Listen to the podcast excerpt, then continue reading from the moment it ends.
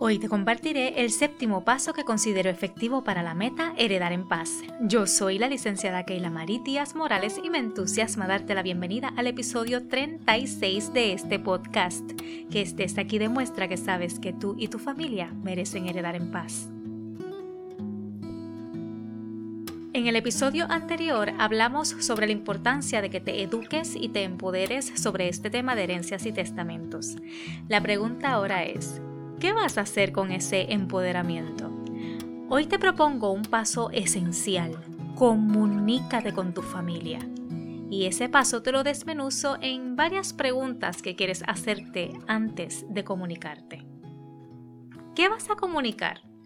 Muchas veces pensamos que tenemos claro lo que queremos decir hasta que intentamos decirlo, hasta que improvisando se nos van 10 temas por la tangente y terminamos con un enredo increíble.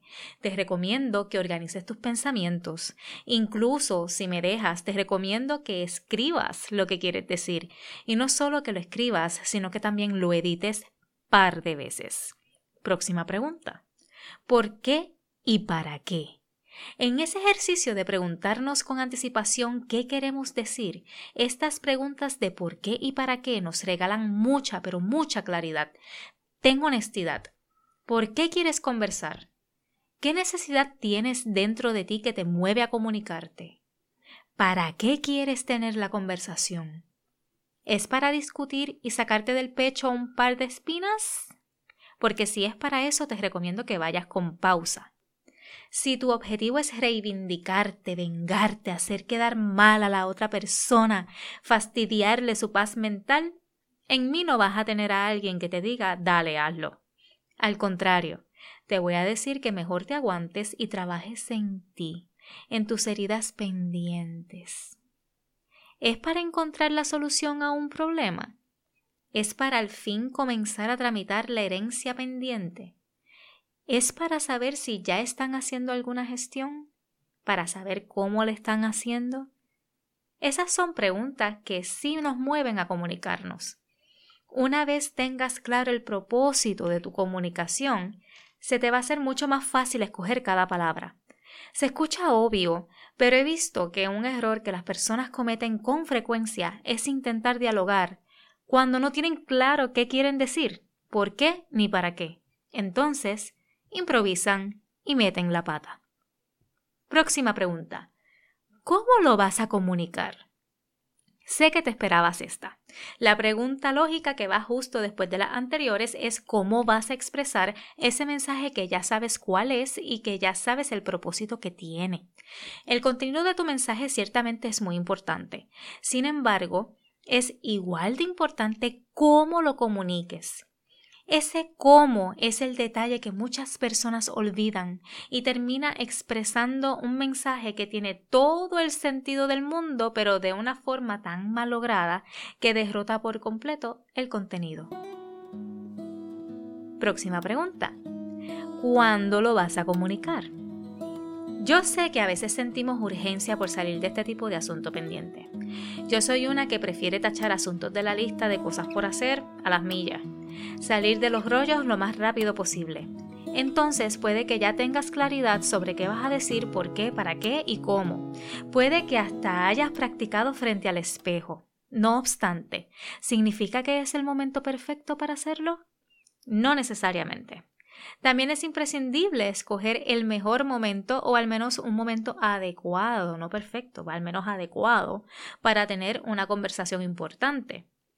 ¿Qué es un momento adecuado? Bueno, pues un momento en el que ambas partes puedan prestarse atención sin prisa, sin distractores, teniendo toda la presencia y la energía puestas en ese momento. Esa evaluación de cuándo es el momento indicado va de la mano de dónde lo vas a comunicar. ¿Cuál es el lugar propicio para conversar? Por darte un ejemplo, no es propicio tener una conversación importante en la acera del casco urbano de tu pueblo donde te encontraste a la persona de casualidad, ni en la fila del supermercado. Supongamos que ya tenemos todas las variables anteriores a nuestro favor. Pasemos a las que requieren mayor sinceridad. ¿Crees que la persona está receptiva? ¿La persona está dispuesta a escuchar y recibir tu mensaje? Puede que pienses, ¿y cómo voy a saber yo eso? Y tienes razón en preguntarte eso. Pues quizás no puedas tener certeza de que la persona está receptiva, pero si sientes que no lo está, entonces estamos ante un no-no. Si tú entiendes que la persona está a la defensiva, que no escucha, que no te deja hablar, entonces ni intentes entablar una conversación importante con esa persona como de lugar. Si tu mensaje no es recibido, entonces lo que estarás haciendo es tratar de imponerte y eso es violencia. Del mismo modo, pregúntate, ¿estás tú en la disposición de escuchar a la otra persona? Sé que queremos pensar que tenemos la verdad agarrada del mango, pero no siempre es así. Muchas veces si escuchamos a la otra persona podremos darnos cuenta de que existen perspectivas que no habíamos considerado. Aquí es donde te sinceras de verdad. ¿Tú quieres conversar, comunicarte con la otra persona, conectar con ella?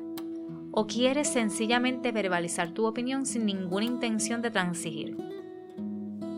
Si todas estas preguntas te dirigen a tener la conversación, solo me quedaría aconsejarte además que veles tu lenguaje corporal y te comuniques desde el amor. Asimismo, te exhorto a que escuches con mente abierta y que no hagas suposiciones.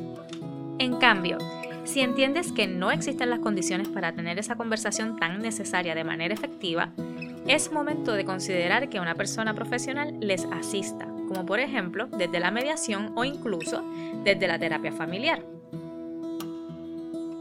Yo espero que hayas disfrutado este ratito. Habrás notado que estas recomendaciones, esta reflexión la hice lo más general posible para que te la puedas llevar tanto para el espacio de las herencias como cualquier otro escenario en tu vida. Esta reflexión es posible gracias a mi libro Heredar en Paz. Conoce cómo gestionar herencias en armonía y validar el duelo. Adquiere el tuyo y regálalo a todas las personas que entiendes merecen heredar en paz.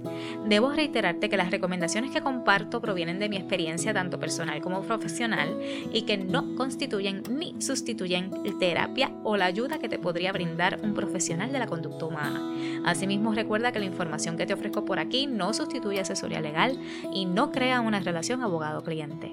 Si deseas continuar orientándote, visita heredarenpaz.com. Tu familia y tú merecen heredar en paz. A tu disposición quedo.